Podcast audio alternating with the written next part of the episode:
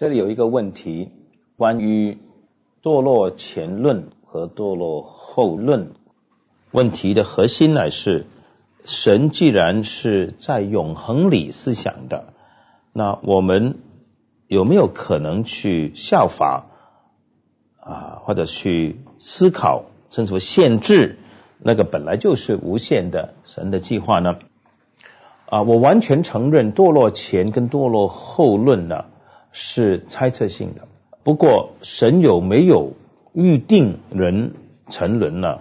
这个问题却不完全是猜测性的。啊，我重复一次，究竟神预定什么先，什么后？这个应该是猜测性的一个讨论。不过，不论是堕落前、堕落后，都应该都应该相信神是预定了万物的。所以双重预定论的意思就是说，神有没有预定谁得救，谁不得救呢？那理论上两派都应该相信才对。但是呢，堕落后呢，就留了一个漏洞，就是神是预知堕落的。至少我听 J.I. Packer 巴克，我的导师，我的顾问呢，我听他是这样解释的。另外有一个问题就是，有没有一门？改革学或者是复兴学，答案是有的。那在改革中的神学的学习里面呢，不论是从教会历史，就是宗教改革、宗教改革后，清教徒十六、十七世纪，然后到大觉醒，就是爱德华兹 （George Whitfield） 那个年代，可以从教会历史这个角度，包括啊，属灵伟人的传记呢。我们可以学习什么叫改革，在这方面呢，啊，有一本书没有翻成中文的，叫做《Revival and Revivalism》，复兴与复兴主义，作者是 Ian Murray，Ian 是 I A I N，Murray，M U R R A Y，Manner of Truth 出版社，他就对照了清教徒跟大觉醒这种的复兴和后来的分离的复兴主义。或者呢，从系统神学的角度啊，圣灵论和教会论，简单的说，什么叫做改革呢？啊，宗教改革或者复兴呢，都应该是啊从教义开始，或者说什么教义，特别是悔改跟十字架的道理。上面第二节呢，我们讲了加尔文的神学思想的要点十点。然后我们开始问，我们可不可以呃看加尔文是一位复兴运动的领袖？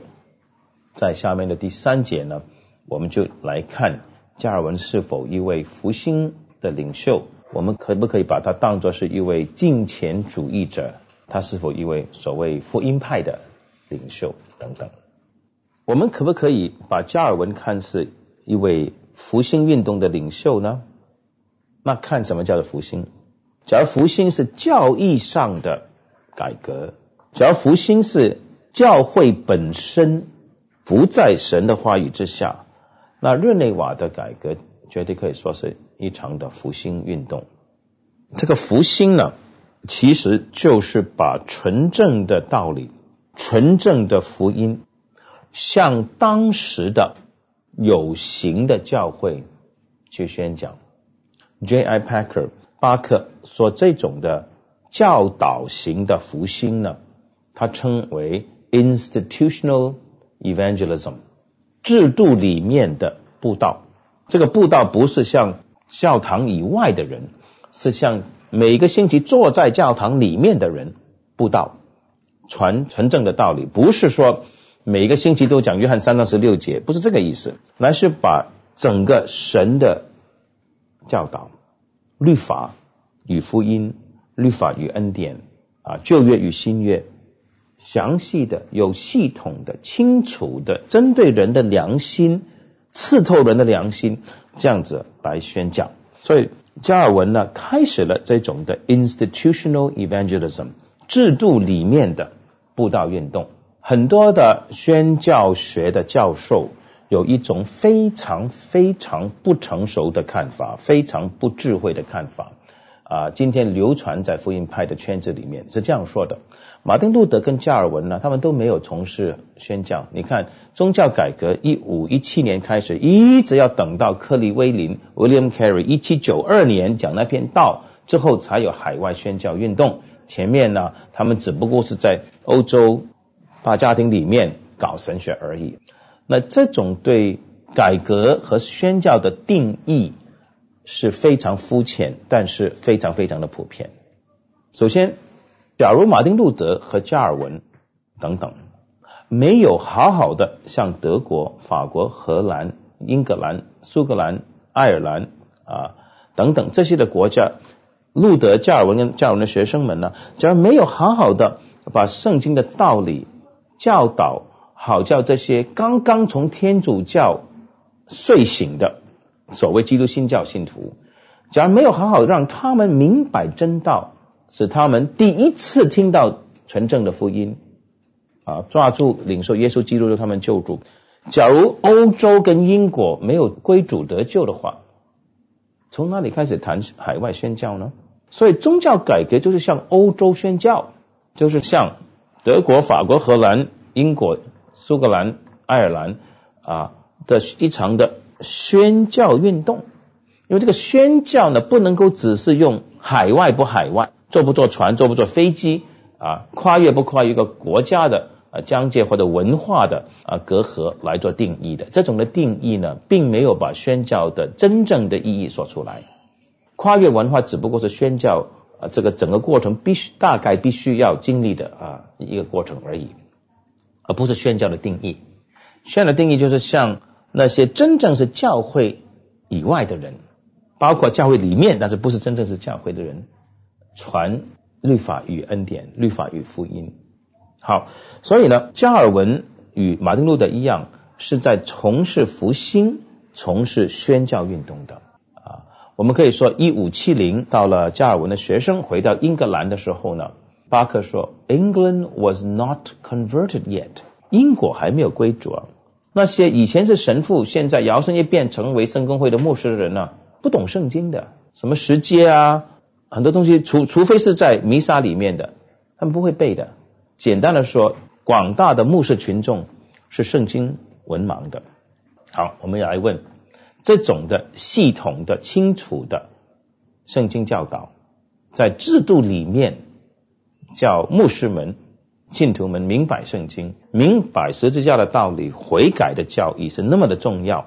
我问，今天就是很像一八八零到一九二零的今天二十世纪，是不是需要类似的改革运动？啊，让福音派的被心理学啊被各种的主义啊麻醉了的福音派的教会，是否需要好像宗教改革、清教徒运动这种的清晰的？有爱心的、敬虔的、有系统的圣经教导。好，加尔文是一个复兴运动的领袖。第二，加尔文提倡敬虔、敬虔与智慧。那我们可不可以称加尔文为敬虔主义者呢？我个人认为呢是可以的。当然，我们所讲的敬虔主义或者敬虔呢，不是后来的敬虔主义，从德国。啊，Spinner and Frank，十八世纪初就是莫拉维弟兄会，一直演变到十九世纪的啊，有 Madame Guyon，有呃后来的 Jesse Pen Lewis，中国的尼托生等等啊，后来的敬虔主义是掺杂了很多的杂质的，特别是反理性。先前的加尔文跟清教徒的敬虔呢，就好像是一口井啊，打上来的是。啊，清清的矿泉水，那分别是什么呢？加尔文所讲的敬虔，清教徒所讲的敬虔，绝对不会把教义和祷告、教义和敬虔、教义和属灵对立起来，也不会把律法和恩典对立起来。所以，一个敬虔的人就是遵守神的律法，认识圣经，顺服在圣经的教导之下。话说回来。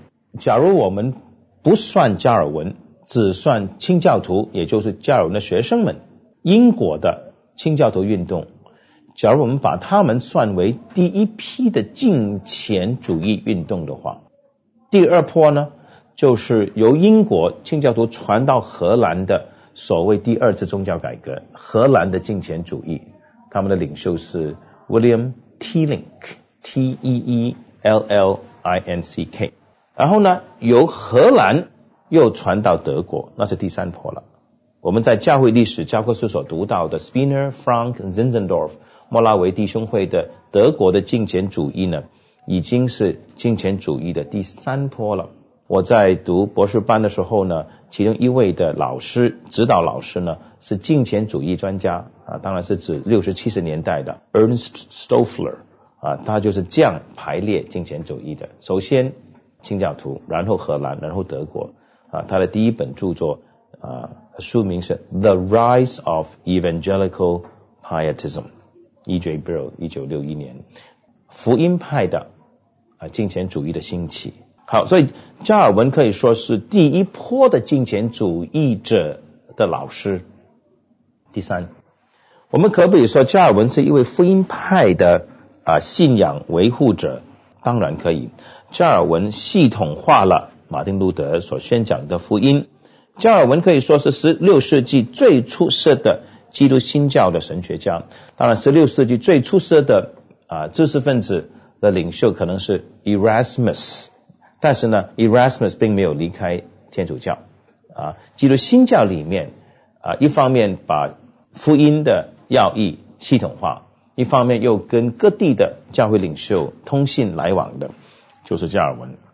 所以第四，加尔文可以说是一位教会合一运动的领袖。第五。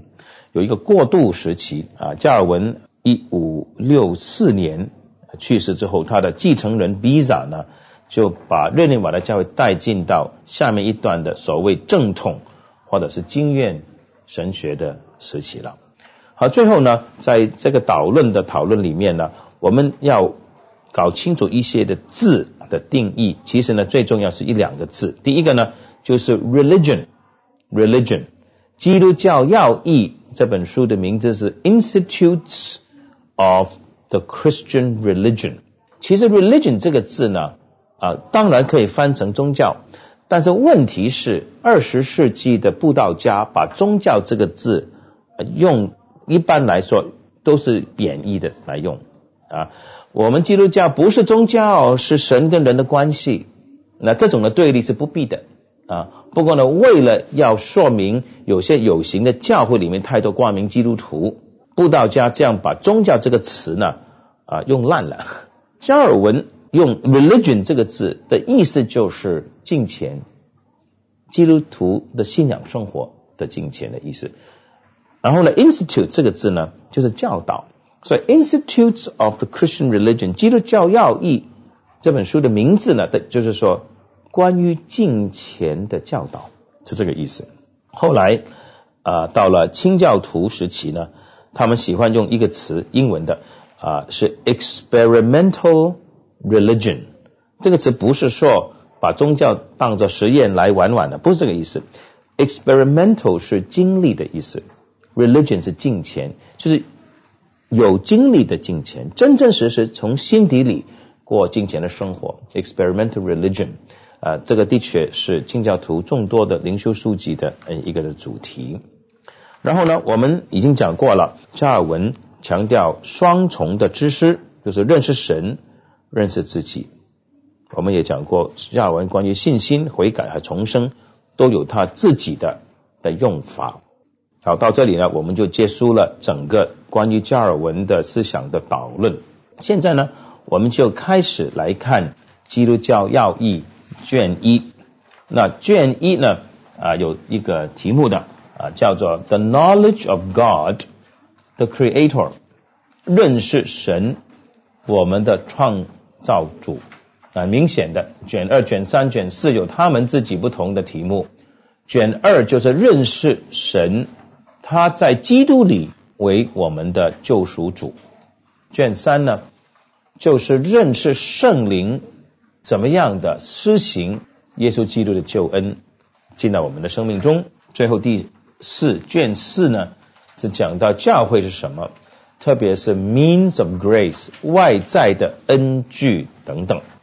顺便提一提，今天在英文跟中文的福音派书籍里面呢，有一套书是模仿加尔文的基督教要义四卷的题目或者大纲来写的。这四本书在中文分别是全权的神，第二本救赎的神，第三本向神觉醒啊醒过来啊觉醒 awaking to God，第四本是神与历史啊这套书呢是博爱斯写的 James Montgomery Boyce，James Boyce B O I C E，他近年才去世，很早死。啊，是费城第十长老会多年的牧师，也是国际圣经无误协会的主持人。所以呢，后人也有人呢尝试按照加尔文的排列次序去写系统神学的。好，我们现在就来看卷一的第一章的第一段。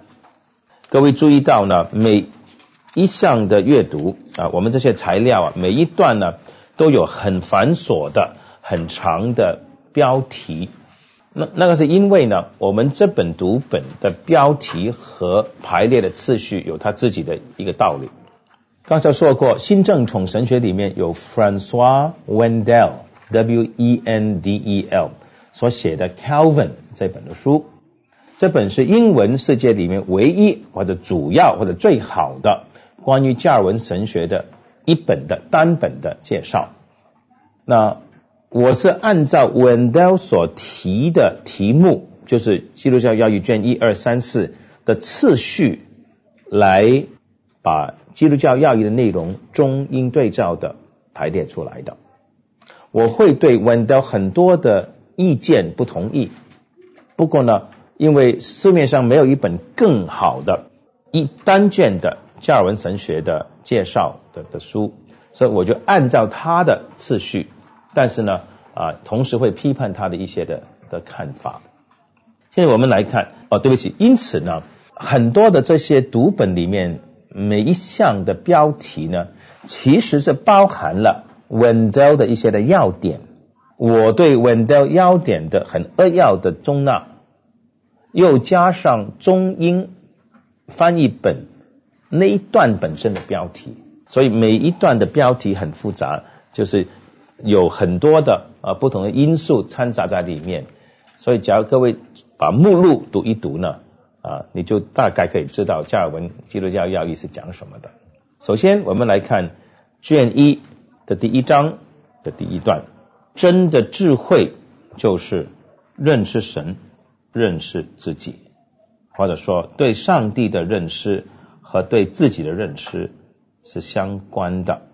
我们来啊读一读呃这一段卷一第一章的第一段，那这段呢是我修改过的啊，中文的翻译本呢大概不是一位福音派人士所翻译的啊，所以有很多的词呢就不像我们啊爱主的福音派的教会所用的方法。好，卷一第一章第一段，我们所拥有的真的智慧，就是说真正的。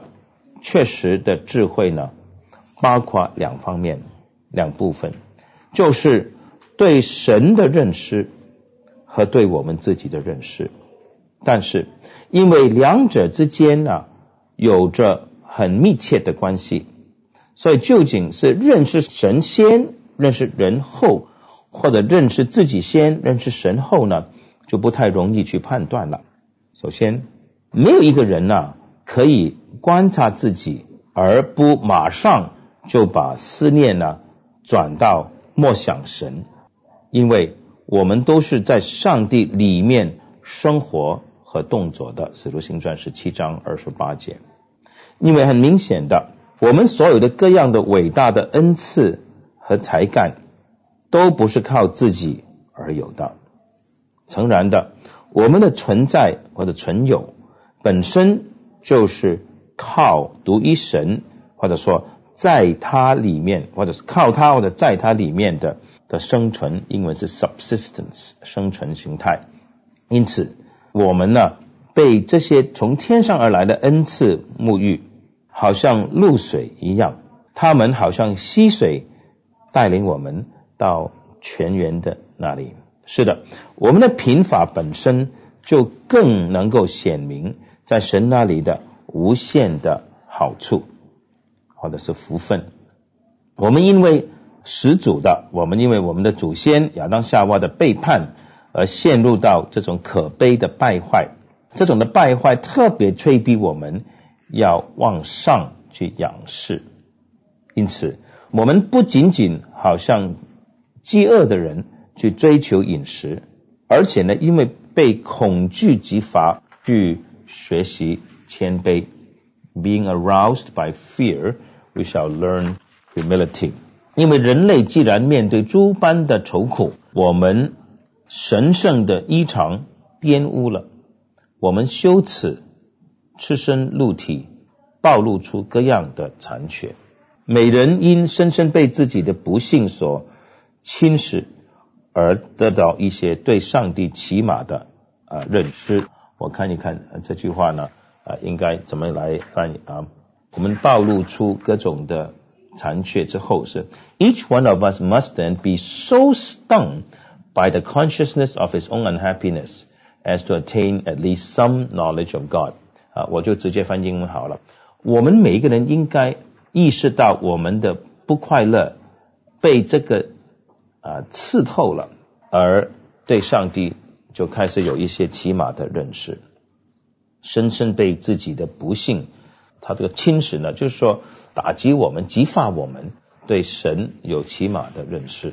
因此呢，我们应感到自己的无知、虚妄、贫乏、软弱，更感觉到自己的堕落与败坏。于是我们承认，只有在主里面，才有真正智慧的亮光、坚实的美德。完整丰富的各样的美善和无瑕疵纯洁的公义，这样我们自己的不完全催逼我们思念神的完全。我们若不开始对自己不满，不会认真的去追求神的。因为谁不愿意维持自己的现状呢？当人不明了自己真正的处境，而以自己的啊天赋为满足的话。忘记或忘然不知自己的不幸的时候呢，有谁不愿意自满自得呢？所以自我认识呢，不仅仅是激励我们人去寻求神，更好像拖住我们的手一样，领我们去找到神啊！你看加尔文不是一个很哲学化的神学家啊，他说我们看到自己的败坏，真正被我们的败坏所刺透的话，我们就开始知道要往上。仰视，那这里暗示着什么呢？真正认识自己的人会投靠神的啊，不像我们今天世俗的心理学啊，侵犯了福音派的神学。认识自己就是去搞什么原生的家庭啊啊，自己的气质的类型啊啊，我们的潜能啊等等啊，那这些叫认识自己。这尔文说：“你真正认识自己，就认识自己的败坏；而真正认识自己的败坏，要引发我们去追求神，往上仰视，这样才叫做真正认识自己。不然的话，不叫真的认识人，不叫真的认识自己。”卷一的第一章的第二段呢，就反过来来讲了：没有对神的认识，就没有对自己的认识。啊，我们来读重新翻译的那一段。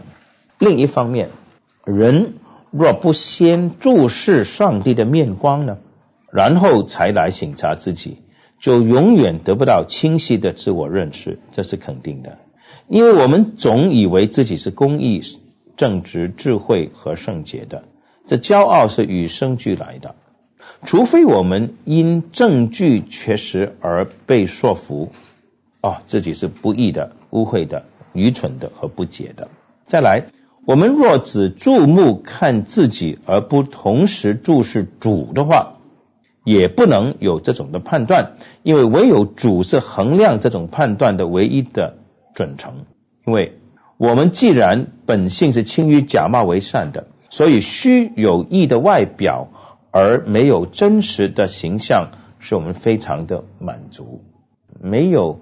主而来的判断的啊原则，就不可能对自己有准确的判断。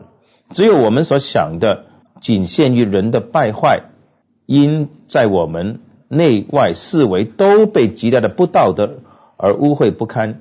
所以啊，我们因为我们是那么的败坏啊，所以我们一看到稍微干净的东西呢，就以为它是极其圣洁的啦。正如人呢看惯了黑东西，就以为略略带一点白色，甚至乎棕色的东西啊，就是好像漂白粉漂过极白的一样。诚然，我们可以从感官发现，我们对灵魂的能力的顾忌是多么的糊涂。我们假如在午间啊中午看地面和四周的物体呢，会觉得一目了然，感觉到我们的目光非常的敏锐。但是当我们举目正视太阳，就马上觉得。双目昏花，于是呢，必须承认我们的目光虽然能够洞察地上所有的东西，但是一看太阳就完全模糊不清了。论到衡量我们灵魂的天赋呢，禀赋也是如此。我们眼光假如不超越尘世，以自己的公益、智慧和美德为满足，我们必定得意洋洋，自视为小神明，自己是小上帝。可是我们若提升我们的思维，去思想上帝，默想他的本性，他的。